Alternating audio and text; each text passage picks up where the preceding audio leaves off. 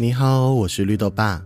欢迎收听绿豆爸的幸福拼图。星期三我们要分享的拼图是幸福教养。今天要和大家聊的是幸福教养牌卡当中的亲子行动，叫做陪伴孩子练习。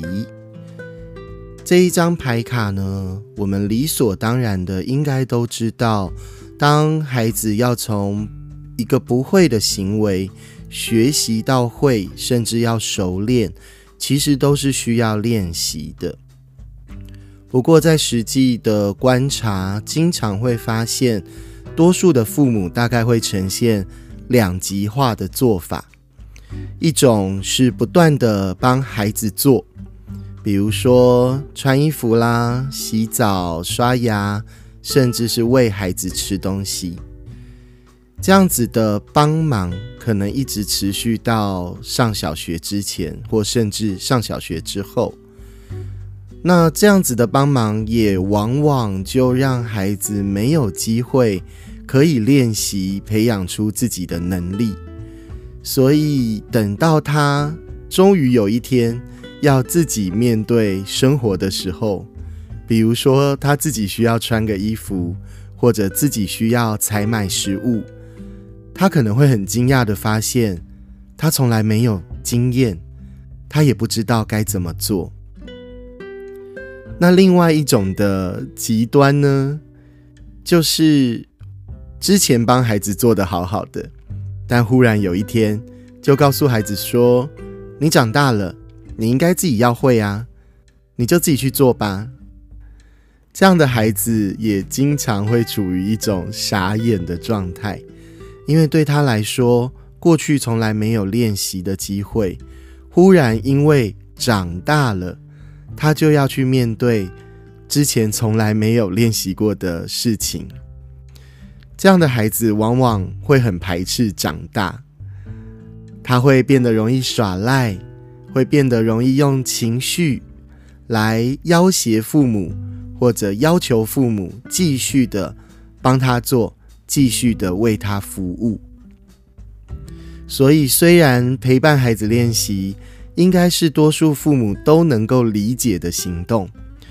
却也是在不经意当中，我们不是过度的帮孩子做，就是忽然在没有陪伴练习的情况下，要他自己做。所以，在这张亲子行动卡。我就分享了鲁道夫·德瑞克斯，他是《孩子的挑战》这本书的作者，他写的一句话，他说：“如果经常提醒孩子，并且帮孩子完成事物的母亲，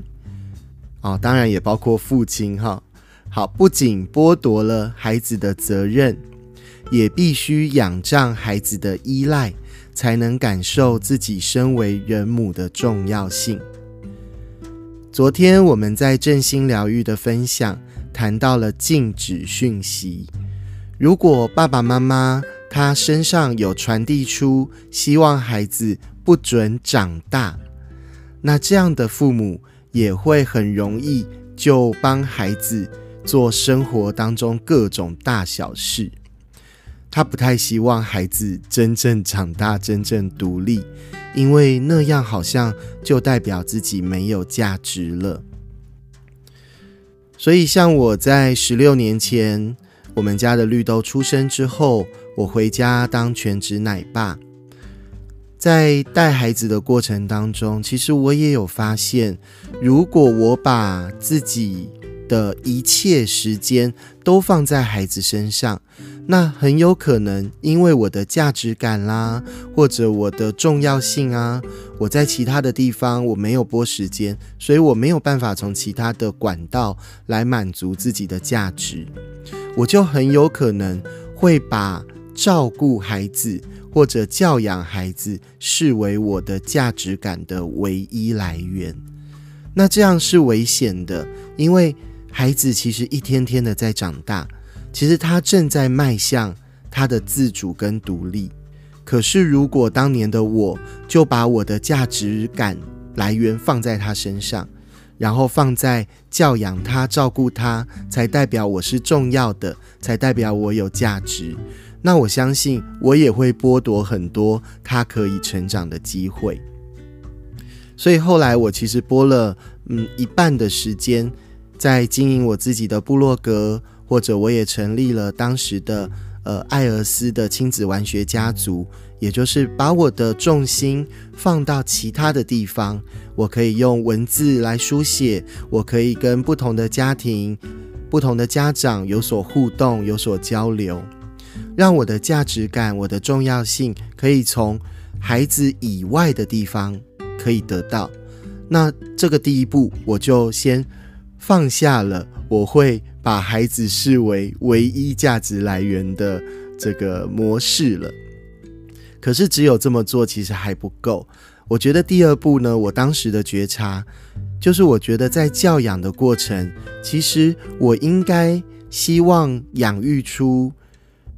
比我更强大的孩子。当然，这个强大好像有一种比较，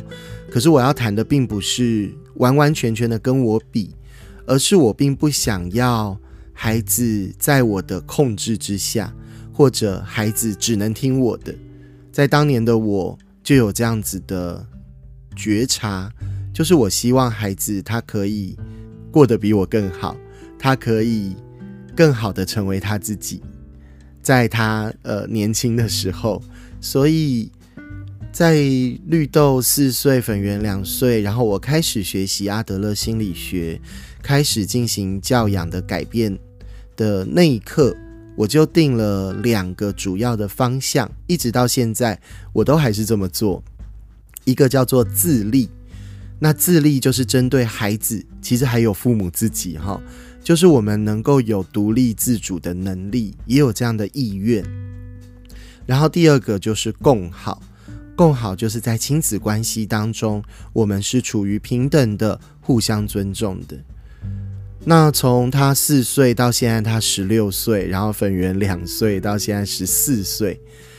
这十二年之间呢，这两个方向其实一直没有改变，甚至到后来我成立了非学校形态的实验教育团体，我也将自立跟共好带进了这个非学校当中，带着更多的家庭一起朝向这两颗我们叫它北极星，就是一个目标。来迈进。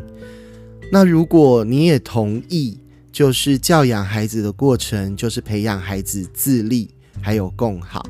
那么这一张亲子行动卡，陪伴孩子练习，它就一定是必要且重要的事情了。陪伴孩子练习，真的可以做的事太多了。可是我们可以先观察。孩子目前的能力状态到哪里？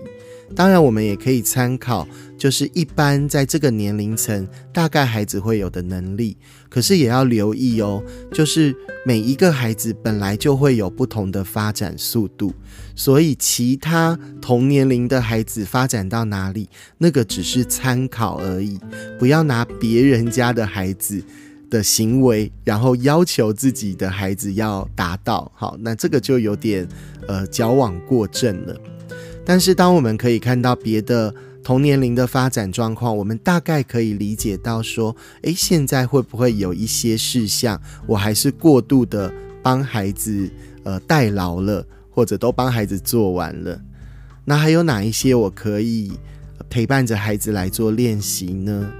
所以我自己整理，大概就从我们熟悉的食衣住行娱乐这六个阶段，我们把它拆成三个等份。那这个内容我也写在我自己的书里面，就是《绿豆粉圆爸遇见阿德勒的九堂教养课》，这是一本畅销书，一直到现在都还会遇到有读者刚购买了这一本书。那我们把刚才的六个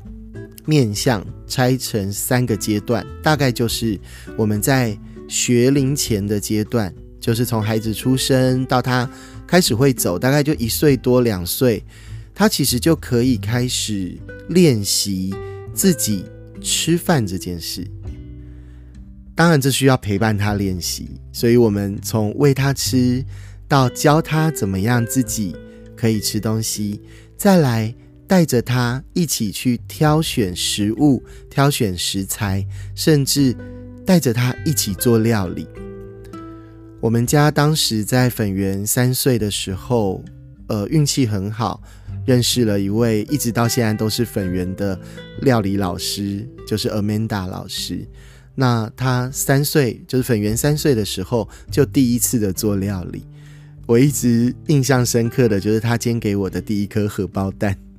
虽然那颗荷包蛋里面有蛋壳，虽然里面的盐巴都挤在一坨，但是我觉得好佩服他哦，就是一个三岁的小孩，然后站在呃一个垫高的椅子上面，然后操作着那个平底锅啊锅铲的。所以从粉圆三岁开始，他就经常的会做料理给我们全家人吃。那带着孩子去知道怎么吃、怎么挑选食材，甚至怎么料理，我觉得这最核心的目的就是要让孩子知道他的身体要由他来照顾，要由他来负责。不是爸爸妈妈能够要求他或者规定他可以吃什么，不能吃什么，或者要吃多少啊，要吃多快。我知道有很多的家庭，往往在吃这件事情上，这个亲子冲突可能延烧了很多年。或许可以试着稍微放松一下，我们从要求孩子的角度开始转为陪伴孩子练习。当然，练习的过程一定会有起点嘛。那那个起点或许就是会有很多的混乱啦，或者孩子也不知道哪些可以吃，或者你一开放给孩子开始练习，孩子就说：“我都不要吃正餐，我只要吃点心，只要吃零食。”可能都会发生这样的状况。也就因为有这样的状况，所以才需要及早的陪伴孩子练习啊。不然你能够控制他到什么时候呢？在我们的非学校团体，呃，在大概五年前吧，有一个家庭的孩子来参与我们的团体，然后因为我们有很经常的行动学习，就是到户外去做学习、去做参访，所以孩子要决定他自己的午餐。那这个孩子很妙，就是。他一定是去买便利商店的饮料。我印象最深，他最喜欢买的就是黑松沙士，然后其他的他都可以不吃，他就是买一罐黑松沙士。然后有一次，我就很好奇的问他说：“诶，为什么我们在买午餐有那么多选择，为什么你都只是选择黑松沙士？”然后他就看着我，他就说：“因为我爸都不准我喝啊。”好，大家有听懂了哈？就是从小到大，爸爸妈妈越禁止孩子碰的食物，反而是当孩子终于有一天他觉得自由了，他会去买的食物。那这样不就违背了我们教养的初衷吗？我们不就是因为有某些因素，比如说有的孩子呃吃甜食容易过敏啦，或者甚至在呃精神上面会容易亢奋啦。那我们不是应该要陪伴着他去练习了解他自己的身体吗？然后由他自己来决定说，那我到底要不要吃甜食，或者我的甜食要吃多少呢？我知道啊，吃这件事情真的对很多父母来讲，好像它是一件不容易放手的事。所以我也想邀请呃爸爸妈妈，可以透过正心疗愈的过程，回到自己的早年回忆。去回想看看自己在小的时候，是不是也曾经被大人要求在饮食上面有哪些限制，然后也就造成我们现在在教养孩子，我们也复制了这些限制呢？好，再来学龄前的阶段，还有第二个可以陪伴孩子练习的，就是一穿衣服这件事。我们常常开玩笑的说，就是有一种冷啊，是大人觉得你冷。孩子通常都觉得他不冷，所以多数的父母为了不希望孩子感冒生病，哪一个父母希望孩子感冒生病呢？所以就会呃要求孩子，比如说像这几天在录音的这一周是梅雨封面，然后也变冷了。可能很多的父母就会要求孩子要穿长袖，要加外套。不过这样的要求也有可能造成了亲子的拉扯，因为孩子自己并没有感受到所谓的冷。那当然，父母也会说啦，今天没有穿外套，也不是马上就会感冒，所以孩子都不知道后果的严重性。他感冒了，我上班就要请假，会造成很多的麻烦呢。那这样子的麻烦，能不能够试着让孩子知道呢？再来，能不能让孩子了解怎么样透过穿衣服来达到保暖或保护自己的目的呢？这个都是可以陪伴孩子练习的。当我们追求一种素食，就是快速的教养的时候，我们当然啦，直接要孩子来，你把外套穿上，这样一句话可能不到三秒钟。他乖乖听话就穿上了。可是，如果我要陪伴孩子练习，让他去感受温度，甚至我们还要做个统计，做个相片记录，什么样的天气，我们大概搭配什么样的服装。然后，现在刚过完端午节，端午节之后，是不是长袖会慢慢的收起来，短袖会慢慢的增加呢？你会发现，我们要陪伴孩子懂得如何。呃，挑选衣服，然后穿着适当的衣服，其实他要花的时间是远远超过三秒钟的。可是这样子的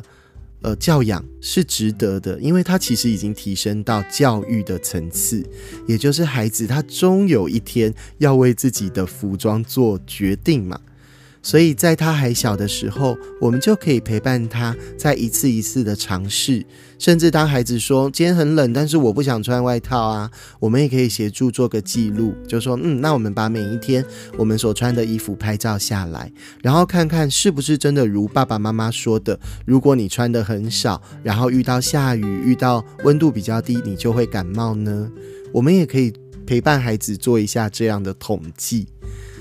当然，我们也知道啦，生病感冒也没那么单纯，对不对？并不会说我那一天不穿外套，我就一定会感冒。所以对孩子来讲，的确他没有办法理解这样子的因果逻辑关系。那除了从温度上面的考量，爸爸妈妈能不能够也带着孩子，就是去做一些我们这种身体的呃认识啊？比如说我们的皮肤为什么短袖跟长袖？会有不同的保暖效果，然后为什么要带着外套？然后这些到底对自己的身体有哪些保护的作用？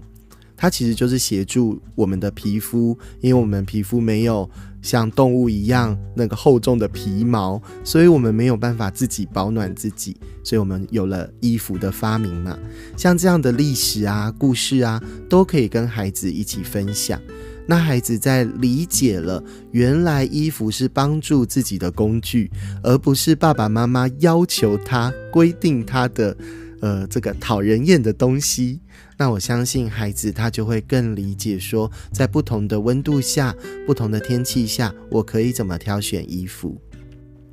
所以在学龄前的阶段，可以陪伴孩子练习十跟一。这两个内容，那原则上到了小学阶段，十跟一这两个领域，应该就要完全让孩子自己决定，而且孩子能够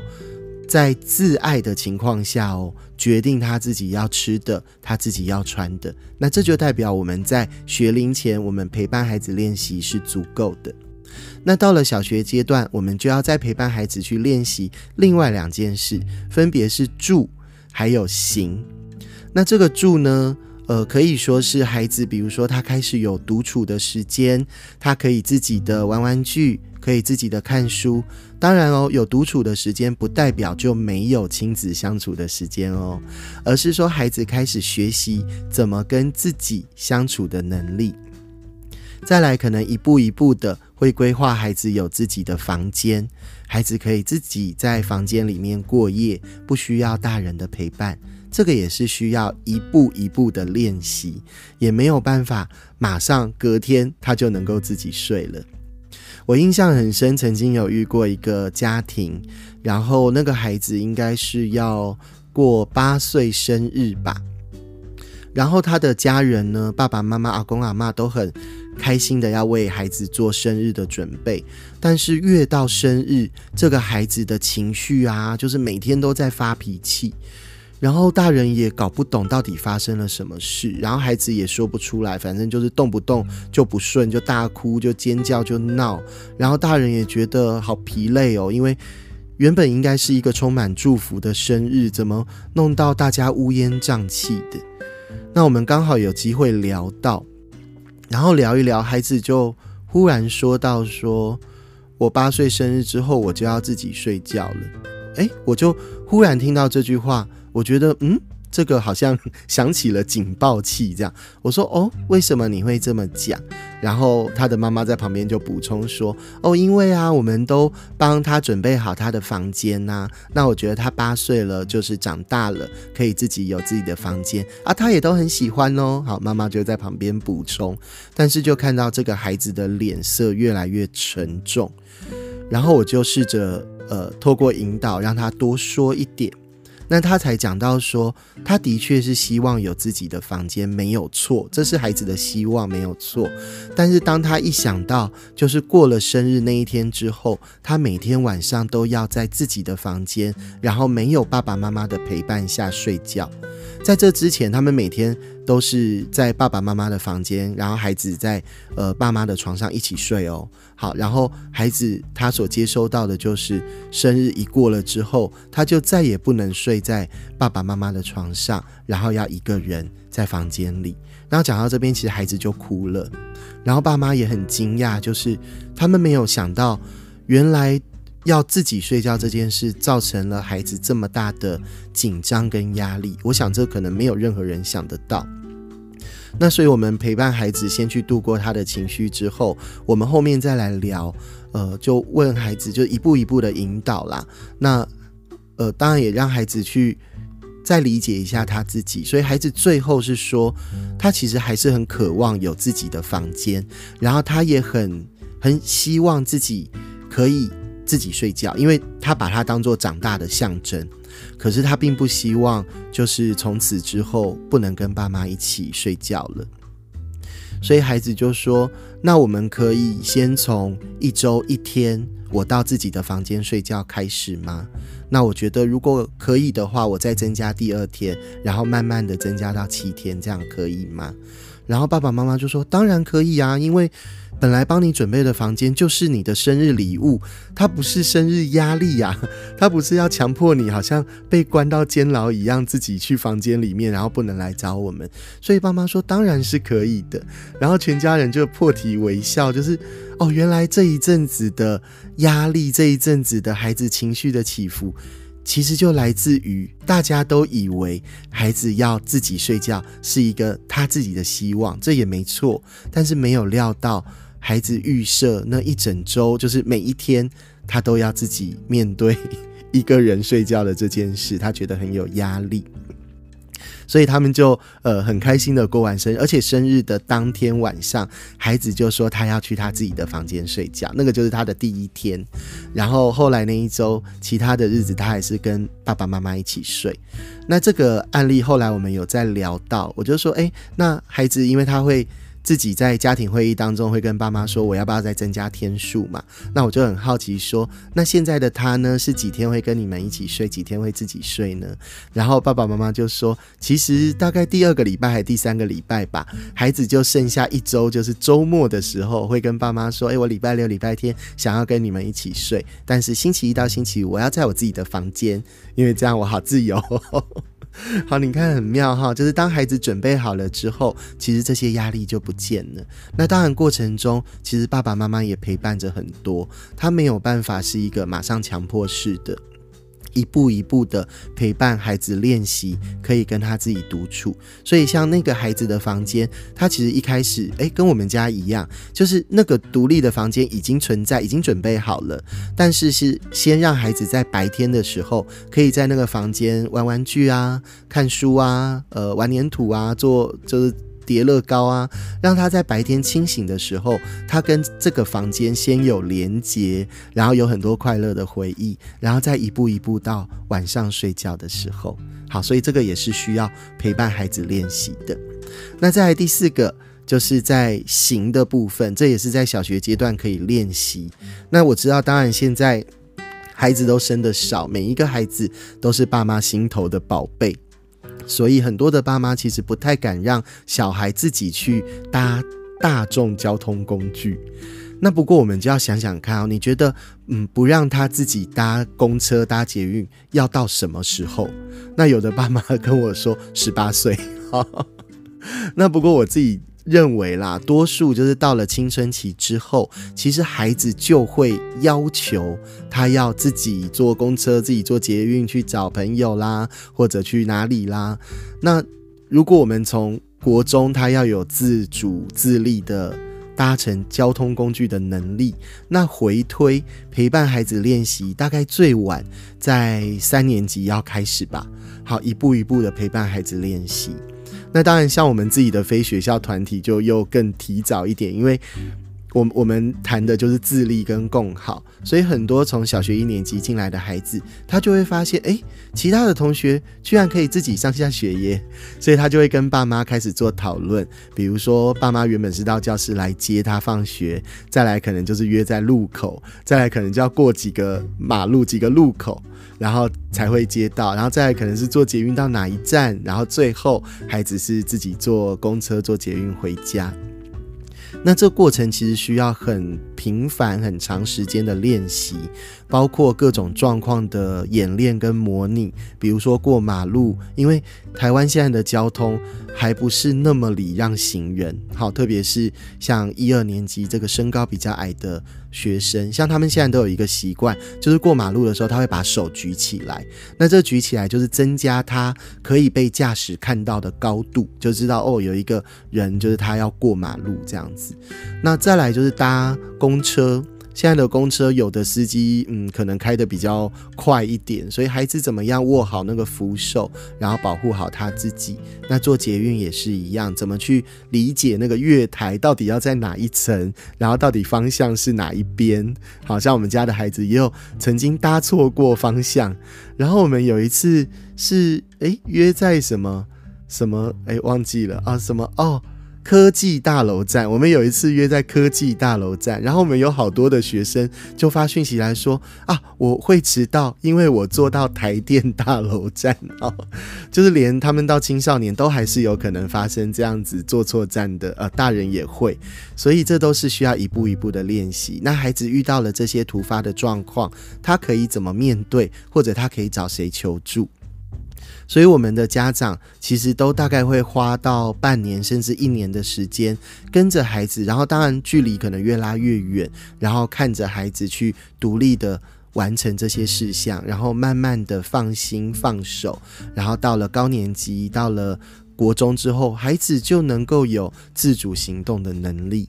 好，所以这个是在小学阶段，我觉得住还有行是能够培养给孩子的。陪伴孩子练习的两个主要的方向。那到了中学阶段呢，食衣住行应该要全然的放手。如果在中学阶段，父母还在要求孩子吃什么、穿什么，然后不可以自己有自己的空间，然后你也没办法自己的呃搭交通工具到外面。那我猜可能会有蛮多的亲子冲突，或者孩子可能也就习惯，反正都被你们控制了，那我就什么都不要做了。好，我们现在谈的还是。呃，一般的青少年发展，其实到了中学阶段，他应该是很有自主的能力跟意愿的。所以到了中学阶段，爸爸妈妈要陪伴孩子练习的就是育还有乐。那育呢，就是所谓学习或者是教育，到底孩子他想要往哪些方向？不是哪个方向哦，不要太快就定一个方向了，最好能够多一些方向。他想要走呃艺术的方面吗？音乐的方面吗？科技的方面吗？工程的方面吗？各种方面，从他的兴趣开始做延伸跟发展，这个就要在小学阶段必须要大量的培养各个领域的兴趣，所以我都会鼓励呃大家可以看一下所谓的多元智能。我们的学校通常比较重视就是语文跟数学嘛，哈。就是国英数设置，那最重视的就是国英数。那可是除了语文跟数学，其实更多的是每个人还有其他的智慧，包括了我们数学当中谈到，其实逻辑这个逻辑智能也是很重要的，空间智能，然后音乐智能、肢体智能、自然观察的智能，然后还有内省。跟人际的智能，哈，所以大概可以分成八个多元智能的领域。那我们能不能够陪伴孩子一样哦，在每个多元智能的领域当中，都去练习一些活动，让他有兴趣。当他在各个领域的兴趣越多，他到了青少年阶段就比较不容易只沉溺在三 C 的世界，只想要打电动而已，因为他可以做的事情很多。所以这个育啊，其实他是从小就要陪伴孩子一起练习。那只是到了中学阶段，我们可能就要陪伴着孩子去发现他未来可能的方向，不要太早的就定一个方向。好，现在真的是一个多元的，甚至是斜杠的时代，所以有多一些领域，多一些方向，孩子知道，嗯，我目前所呃累积的，我可以用在各个层面，那他就会更有自信。除了欲之外呢，其实更重要的是乐哦。只是多数台湾的父母通常都会觉得这个玩乐啊是最不重要的事情，可是我们自己都忽略了，其实大人自己也很喜欢玩，也很需要玩乐啊。所以孩子也是如此。那在中学阶段，怎么样去培养、去陪伴孩子有不同的乐的方向？休闲跟玩乐的方向，比如说你会跟孩子玩桌游吗？像我们家现在，呃，除了玩那个实体的桌游之外，我们还有玩线上的桌游。然后我们家最喜欢玩的就是实境解谜，就是实际到外面，然后会有一个解谜盒、解谜包，然后全家人一起脑力激荡，然后去破关，一关一关的过。然后我们也会玩密室逃脱，我们也有玩镭射枪战，然后呃，我们。像在最近，好，我们家的两个小孩绿豆就跟着妈妈一起画那个粉彩，然后粉圆就跟着妈妈一起在做裁缝，然后他们跟着我一起看电影，一起做音乐剪辑，然后他们自己在做词曲的创作，自己在练习编曲。呃，就是这么多的方向，他们都可以成为他休闲跟玩乐的时间。那当然，他们也会打电动哦。好，他们的麦块现在又重新的在玩，然后有呃各种游戏，他们也会跟我分享。然后我们每一天晚上的七点都是我们家庭的电动时间，所以我们就一起玩 Switch。我们有马里奥赛车啦，我们有运动的啦，有各种什么马里奥派对啊，就各种的游戏，我们跟孩子一起同乐，一直。直到现在，十六岁跟十四岁，我们都还是维持着。所以在不同的年龄阶段，我们都可以跟孩子发展出不同的同乐的方式。那最重要的就是大家都参与其中，然后大家都是愉快的。所以跟大家分享，在三个阶段分别有食衣住行娱乐，我们其实就会发现，哦，当父母真的可以陪伴孩子练习的事情还真多呢。那只是现在多数的父母真的生活也很繁忙，往往就只好把孩子交给呃像是保姆啊，或者是幼儿园啦、学校老师啊。可是你也知道，像学校一个老师可能要面对十几二十个学生，他真的很难可以陪伴着孩子，呃，有个体化的练习机会。所以我还是邀请身为父母的我们，能够播出时间陪伴孩子。一步一步的去建构他自立的能力。那在建构自立的能力的这个陪伴练习过程，其实也可以增进我们更好的相处。那当然前提啊，就是我们要放下那种唠叨喽、指责啊或者命令啊，因为没有人喜欢跟这样的人相处嘛。好，所以我们就是用温和、用鼓励，然后用陪伴、用支持，然后我们示范看看，然后邀请他，然后我们看到他的努力，他的结果不一定是好的，但努力的过程我们回馈给他，然后他就会是一个正向的循环，孩子的自立能力在提升，我们的共好关系也在增长。好，这是今天和大家分享的亲子行动，在我们幸福教养。当中的陪伴孩子练习。那如果你喜欢绿豆爸的幸福拼图，欢迎你可以订阅，也可以分享给亲朋好友。每一天我都会录制一段幸福拼图的音档和你做分享。那邀请你跟着我们一起学习幸福，迈向幸福。我们明天见，拜拜。